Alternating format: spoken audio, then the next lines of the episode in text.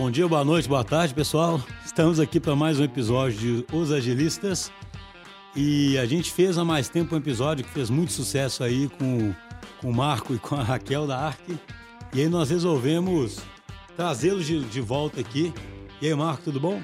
Opa, bom dia, boa tarde, boa noite, né? Assim, né? Você sabe que isso aí eu, eu fico imitando é o Luciano Pires, né? Não sei se vocês escutam Café Brasil. Sim. Aí o Luciano Pires, ele fala, bom dia, boa tarde, boa noite. Eu copiei dele essa, essa assinatura. E aí, Raquel, tudo bom? Tudo bom? Aprendendo aí também a dar essa saudação tripla aí, né? A gente está acostumado a falar só do momento Muito atual. bem, né? Muito bom. O episódio que a gente fez anteriormente, né, com, com, com o Marco e com a Raquel, a gente falou muito sobre é, a necessidade de se acreditar no potencial das pessoas e de entender de onde vem a motivação e, e, e pincelamos um pouco sobre como, é- como começar né, a fazer uma transformação que colocasse as pessoas no centro de tudo e, e conseguisse o, o melhor engajamento possível. É, só que é claro que essas pessoas não existem isoladamente, né? Elas estão se relacionando com outras pessoas, com times, com líderes, com clientes, né? E por aí vai. Então, é muito importante também, e aí pens- pensando sistemicamente, mais importante ainda, né? Porque as relações são muito importantes, né? Exatamente, A gente tratar das relações entre as pessoas. Então, a Raquel e o Marco vão falar hoje muito sobre isso, né? Sobre comunicação não violenta, sobre gestão de conflitos. Então, assim, eu queria já começar perguntando o que é exatamente comunicação não violenta, de onde vem, como é que é essa história. Legal. Bom, é, comunicação não violenta, ela foi criada pelo Marshall Rosenberg, né? E ele, na verdade, ele foi aluno do Carl Rogers. Então, o Carl Rogers foi o criador da psicologia com abordagem é, centrada em pessoas. E o que, que a comunicação não violenta traz, na verdade, né? Ela não é um framework, ela não é uma, uma metodologia, ela é uma jornada. né? Ela traz princípios e valores sobre como ajudar as pessoas a se entenderem mais, a entenderem mais as próprias necessidades e, com isso, começar a entender também as necessidades dos ou, do outro, né? E, com isso, conseguirem conversar um pouco melhor. Porque o que, acontece? É, na prática, falando sem explicar muito como isso acontece, a gente está projetando no outro o tempo inteiro o atendimento das nossas necessidades. Então, eu tenho uma necessidade, eu olho para você e eu exijo que você faça algo, eu peço, ou eu cobro, ou eu exijo, demando, para que você atenda uma necessidade minha. Só que essa outra pessoa, eu gosto de brincar que o outro é livre, né? o outro ele vai fazer o que ele Sempre. quiser, né? Ele você pode motivá-lo, inspirá-lo ou colocar tanto medo que você vai fazer com que ele se movimente ali em direção que você quer, mas na verdade a gente não tem controle. E aí o que que eles entenderam? Eles falaram: "Uau, o outro também tem uma necessidade", certo?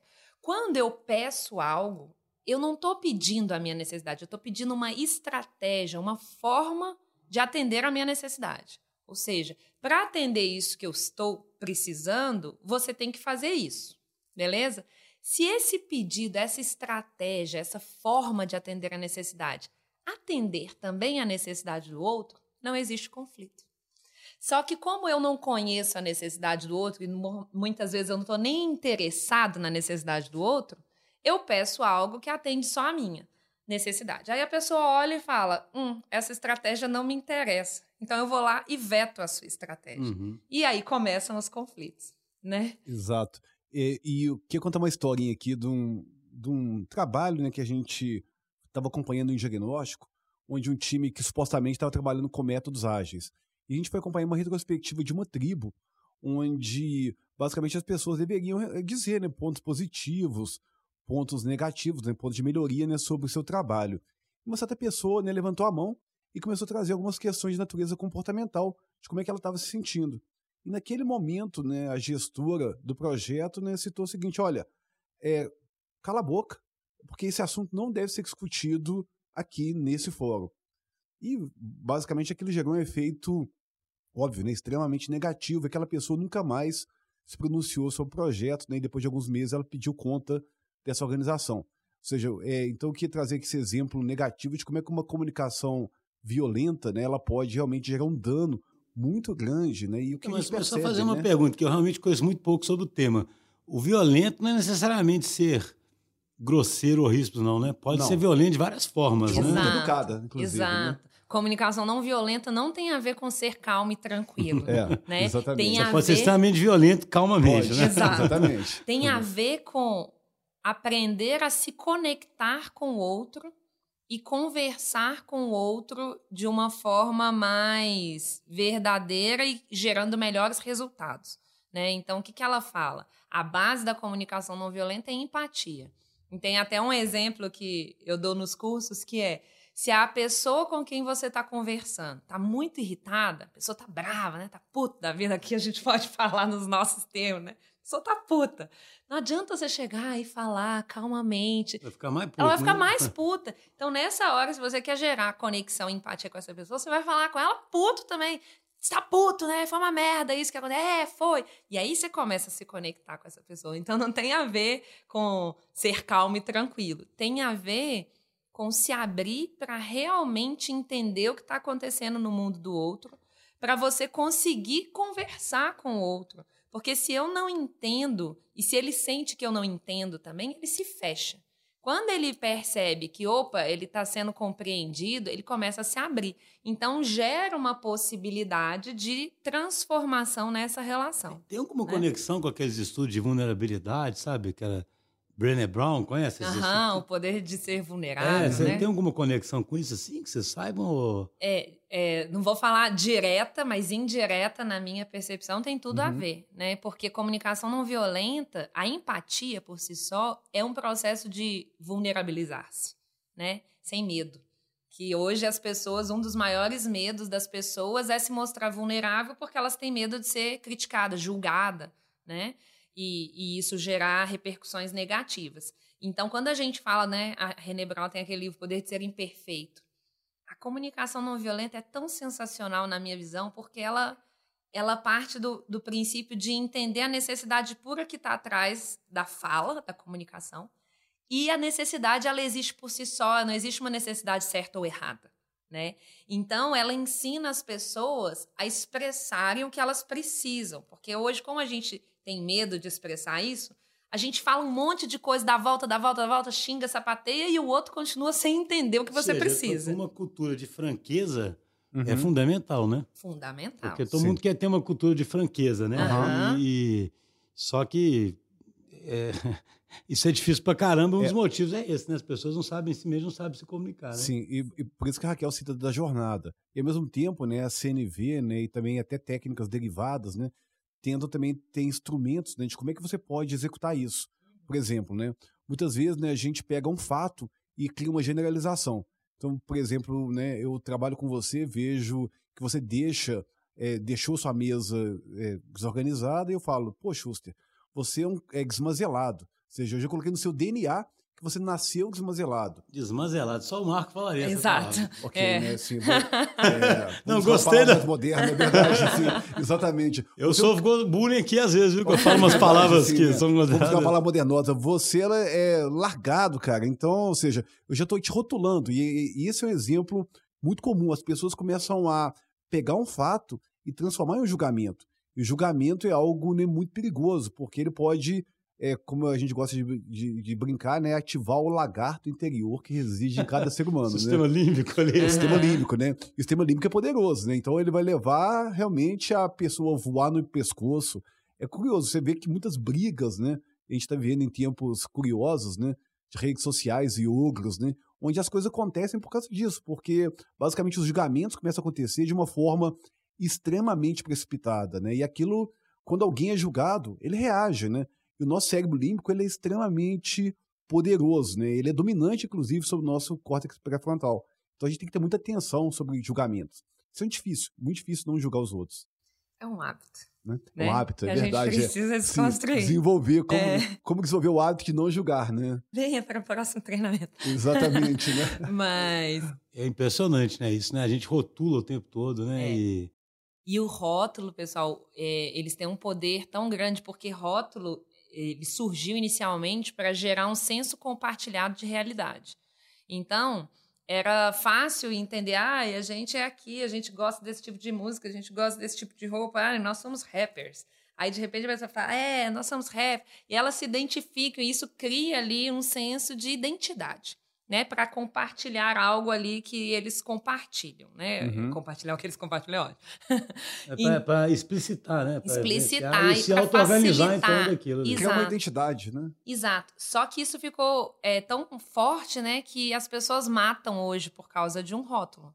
Essa identificação, quando ela ela existe um apego nessa identificação, ela gera, na verdade, algo que, que surgiu para gerar união, ela começa a gerar uma separação tal que geram-se guerras, né, inclusive. Mas é curioso, mas porque isso é um negócio que vem desde pequenininho. Sim. Deve ser difícil combater isso, porque criança já faz isso, não faz? Sim. Sim. E, e faz também muito porque as crianças mimetizam o que a gente faz, né? Então elas mimetizam o mundo ao redor. E o processo, a formação do nosso sistema de crenças, ela acontece majoritariamente até os nossos sete anos, que é quando está formando a personalidade. Então, tudo que a gente acredita sobre nós mesmos, sobre o mundo, tudo não, né? Mas grande parte vem das coisas que a gente ouviu repetidas vezes ali, né? E aí a criança vai tomando aquilo como verdade. Como ela tá nesse momento, eu brinco que ela é uma esponjinha, ela não tem filtro. Então ela vai realmente tomando as coisas como verdades. E essas verdades guiam depois, né? Comportamentos, sentimentos, reações. Julgamentos. Julgamentos. de forma subliminar. Né? Exato. E, e o perigo é que a gente não aprendeu na escola que essas verdades, na verdade, podem ser questionadas, né? Então a gente fica no automático reproduzindo esses padrões sem parar para conscientemente questionar e confrontar. Porque quando a gente faz isso, naturalmente as crenças vão se dissolvendo, né? Então, e tem salvação para isso aí, não? Sim! Sim, é verdade, né? Você, mas você trabalha isso em duplas? Como é que é um trabalho normalmente? É sempre, porque é sempre no relacionamento de duas pessoas, pelo menos, né? É no é. time, é com dupla? Como é que é essa?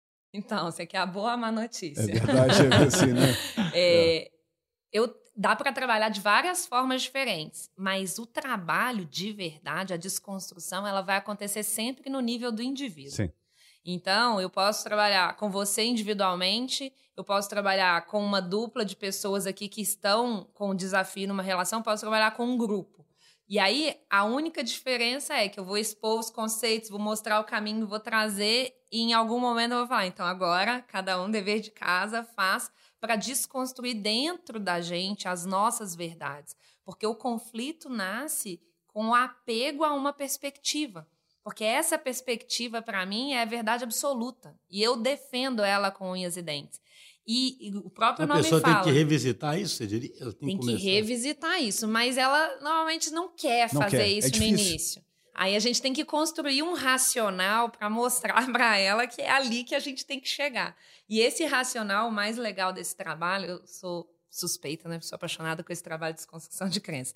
O mais legal é que eu, a gente parte do outro. Então é assim, ah, tô bravo com o Schuster porque o Schuster fez isso, tá, né, né. Então eu julgo você, certo? E aí eu falo, isso mesmo, bota aqui, ó, desce o cacete aqui no Schuster. Aí você escreve tudo que você tá incomodado. E aí eu pego isso e vou trabalhando com você e vou invertendo, invertendo, invertendo até você perceber onde que está, onde que está a ferida em você. Porque o externo, ele é só gatilho, ele nunca vai ser a causa de nada. Vem alguém e aperta, bota o dedo na sua ferida. Mas é responsabilidade dessa pessoa não botar o dedo na sua ferida ou sua de não sair andando cheio de ferida aberta, né? Só que a gente não sabe olhar para dentro, achar as feridas, então tem que aprender, né? Exatamente. Deve ter cada história com isso, não? Não tem alguma história? Deve ter cada. Sim, eu tenho um caso interessante. É, no último treinamento de gestão de conflitos que a gente deu, foi muito legal. Eu comecei, eu abri contando o ciclo da agressão né? E o ciclo da agressão à reconciliação. Essa história da agressão é tão interessante porque ela parte de uma justificativa, uma perspectiva justificada.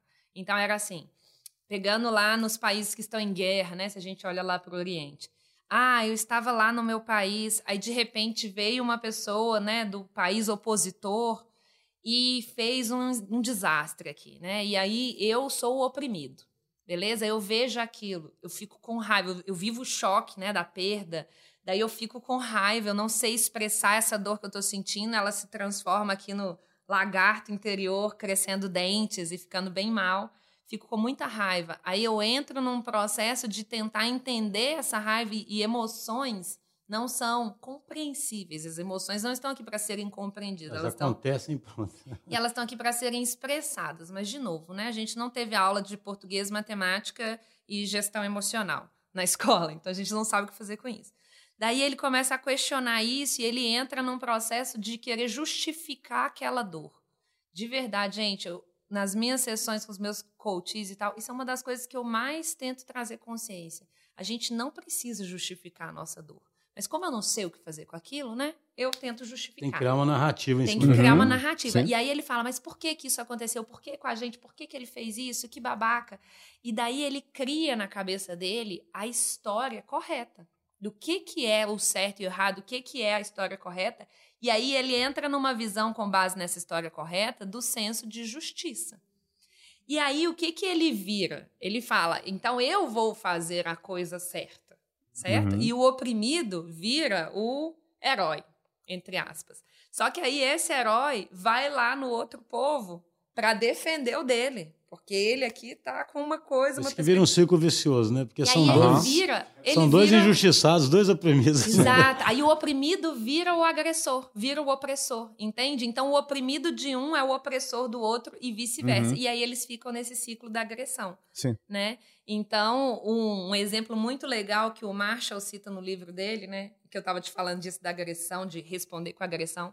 Ele foi dar uma palestra lá no, acho que era em Israel, ele era americano.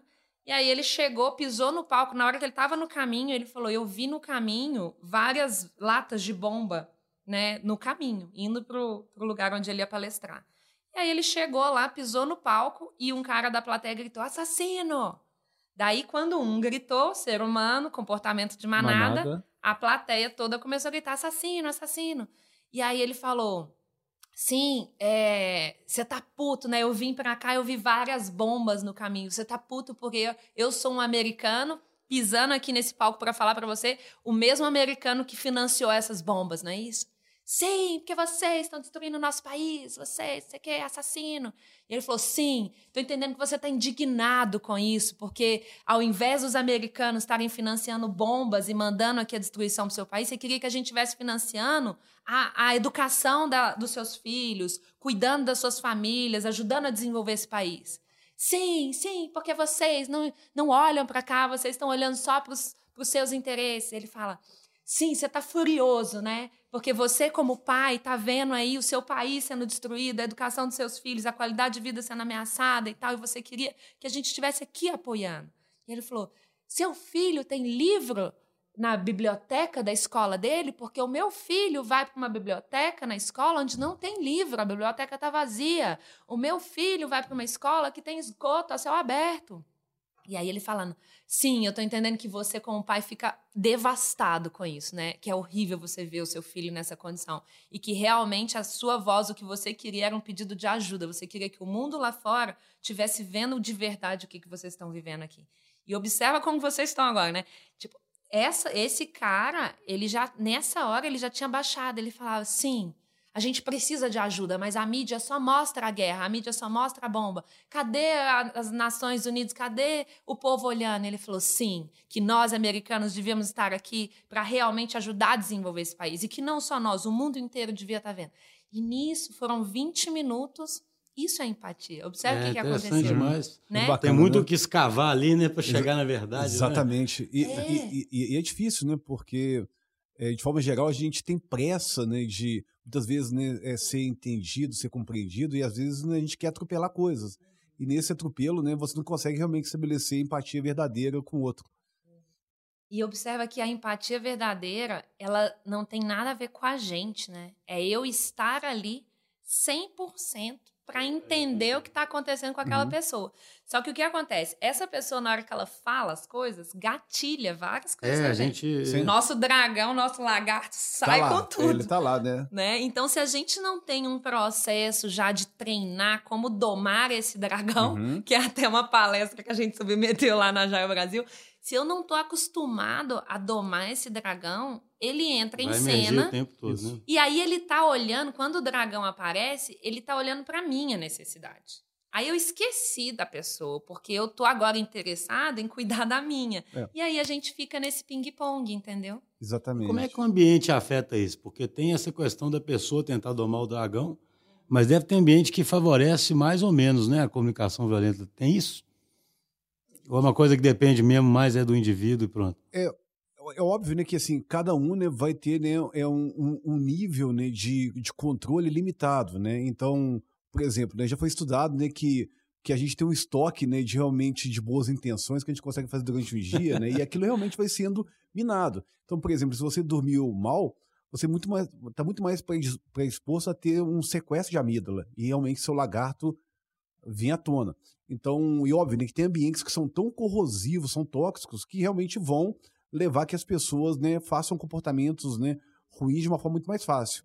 Ao mesmo tempo, é, por exemplo, mindfulness, né, isso é um tema também né, para um, pra um- outro. outro Não, né, mas, tá, encontro, tá né? muito ligado, né? Tá Essa parte ligado. aí de, de atenção plena. né, de- Exatamente. Sim. É, então, por exemplo, As coisas são todas interligadas. deve interligadas ser de forma assim. geral, né? São sistêmicas. Então, quando você desenvolve né, um, um sistema de atenção ativa para entender né, que os gatilhos não devem te afetar e para você não cair em armadilhas, você é, reduz a chance para que o seu límbico surja. Mas mesmo se você for um, um monge tibetano, você ainda pode, né, ainda em algumas situações, né, é, é, se realmente sair né, realmente do, do, do seu normal. Então, o ponto é realmente desenvolver técnicas, por exemplo, mindfulness, né, na minha visão, pode ajudar muito para que você realmente não seja afetado imediatamente, né? E óbvio, né, eu não estou dizendo que você não vai ficar nervoso com uma situação. Isso pode acontecer. A questão é realmente o que você faz com o seu nervosismo, né? Realmente, como é que você É, lida como é que você explora a própria situação para um aprendizado ali, né? Porque Exato. a gente tira muito pouco proveito da situação, né? É, igual esse exemplo que você deu, é bem interessante, né? O, o, o- o- você vê a forma diferente que você pode, é, tipo de perspectiva diferente que você pode trazer de uma situação e aprender uma coisa completamente diferente, né? Se você pensar isso no nosso micro-universo, né? Esse mesmo tipo de coisa acontecendo, né? É, e você Motivações ali que não são nunca descobertas, Aham. nunca reveladas, né? E aí só fica a manifestação de uma raiva, ou às vezes nem raiva, ou de um silêncio, ou de, né? Você Sim. pode Uma ser de várias formas. de né? oração, A assim. forma de expressar. E, e aí fica a vida inteira cria um ciclo Aham. vicioso e não resolve, né? E, e- e é interessante, né, como é que, trazendo para o lado corporativo, como é que a gestão moderna ela pode é, é, buscar utilizar esses instrumentos para realmente desenvolver pessoas, né, ou é, trabalhar times, e realmente criar um ambiente é, mais colaborativo, onde as pessoas vão ter mais segurança psicológica, onde elas vão estar mais abertas, né, a colocarem suas questões, né, e realmente buscar empatia plena ali com as pessoas do seu time de uma forma geral. E aí, só complementando isso do ambiente, que o Marco trouxe um exemplo muito verdadeiro, né? Então, se eu tenho um ambiente onde as pessoas são reprimidas no expressar, tipicamente esse ambiente não favorece a comunicação, Sim, olhando de forma macro. né? é. O que dirá a comunicação não violenta que preza pela expressão verdadeira do que está acontecendo. Então, é, é incentivar que as pessoas falem: olha, eu fiquei frustrado. Quando eu vi você fazendo isso, eu fiquei frustrado, porque para mim é importante eu contribuir. Né? E aí, se a gente tem, em contrapartida, um ambiente onde as pessoas estão foram treinadas, então, por exemplo, né? elas sabem desse processinho de fala e elas estão ali tentando se habituar a que o outro expresse, que ela esteja aberta para ouvir, claro que ele vai florescer mais, né? Esse aspecto.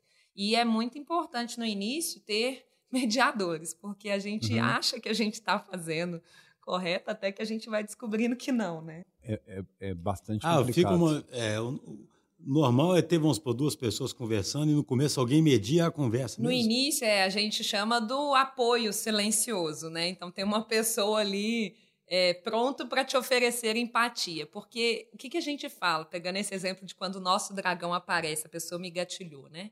Nesse momento, a CNV fala: pausa, vai em algum cantinho. Essa se hora não é hora de fazer nada. né, Alda? Sim. Aí ele fala: você tá, Respire, neste né? momento, É. seu dragão apareceu significa você precisa de empatia. Você não está pronto para oferecer empatia para o outro. Essa empatia pode ser uma autoempatia, Você vai ali pro banheiro e fala, ai, que merda, mas por que, que eu tô sentindo isso? Qual que é a minha necessidade? E você fica ali tentando se entender. Uhum. Ou você conversa com alguém e fala assim, Marco, vem aqui, eu tô precisando de empatia.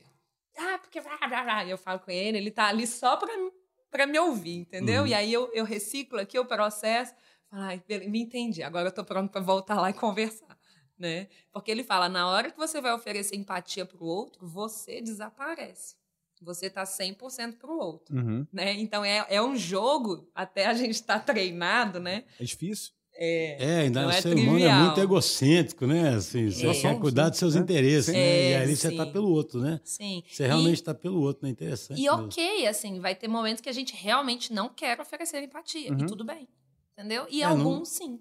É isso que eu ia É. te perguntar. Não é isso o tempo todo, não, né? Senão a pessoa enlouquece também. É, né? né? Senão ela tá só pelos outros, né? Exato. E a- Tem outros por ela de vez em quando, né?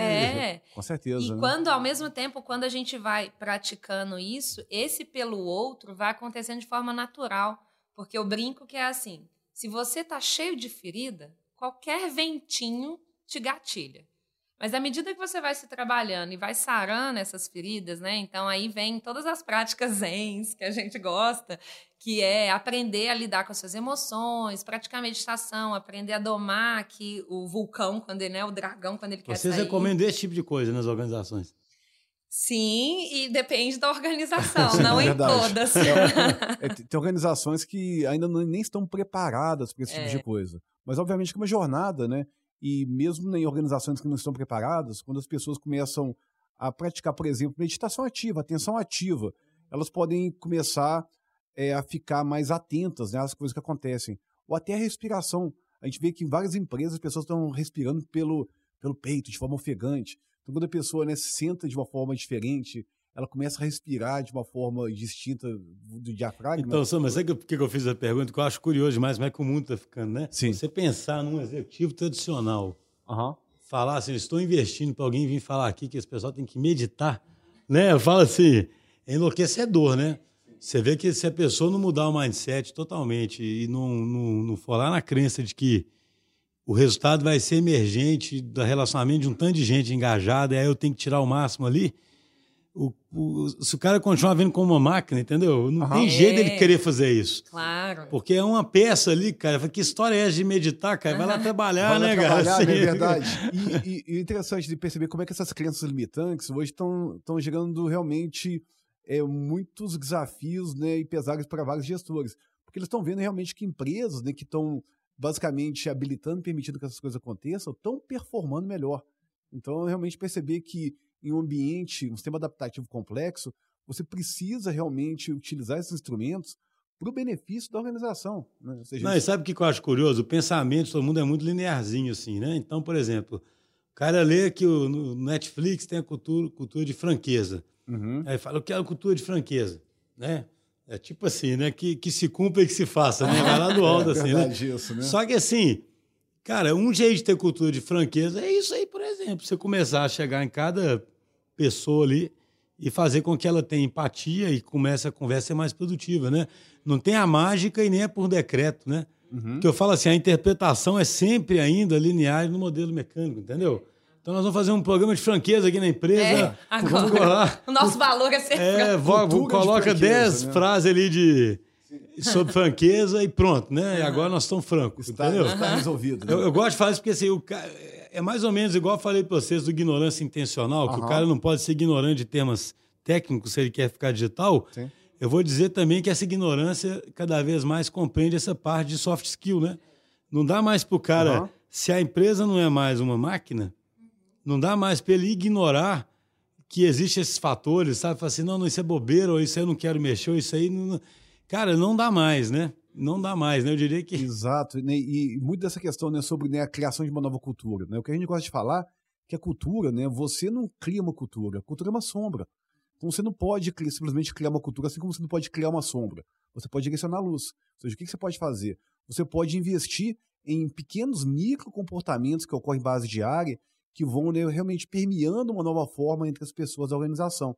Isso você realmente vai incentivando que essas coisas aconteçam, então talvez uma nova cultura possa emergir eu daquele gosto tipo muito de dessa colocação, Zé, porque ainda quero fazer um episódio só sobre cultura, sabe? Porque Sim. eu acho que tem essa coisa, a cultura como é etérea, né? E é, é, ela é resultado, na Ela é verdade, resultado, já, né? Não adianta você ficar falando em mudar a cultura, né? É. Assim, isso é só uma intenção, né? Uhum. Ou, vamos supor, isso aí, você, por mais que horrorize um cara tradicional, o sujeito está meditando lá é que está mudando a cultura, né? Uhum. Porque na hora que ele, se ele medita e chega com um comportamento diferente, o que vai Exato. emergir ali vai ser outra coisa. Exatamente. E né? aí essa sombra vai ser outra, né? Vai, né? E não. Ah, e lembrando que nós, seres humanos, somos literalmente tribais, né? Então a gente segue o movimento do grupo. Uhum. Então, quando a gente fala de cultura, é isso. Uma pessoa começou, a outra gostou, mimetizou, daí três. Nossa, aqui né? na DTI você fala isso é até engraçado, porque aqui a gente tem até um problema o-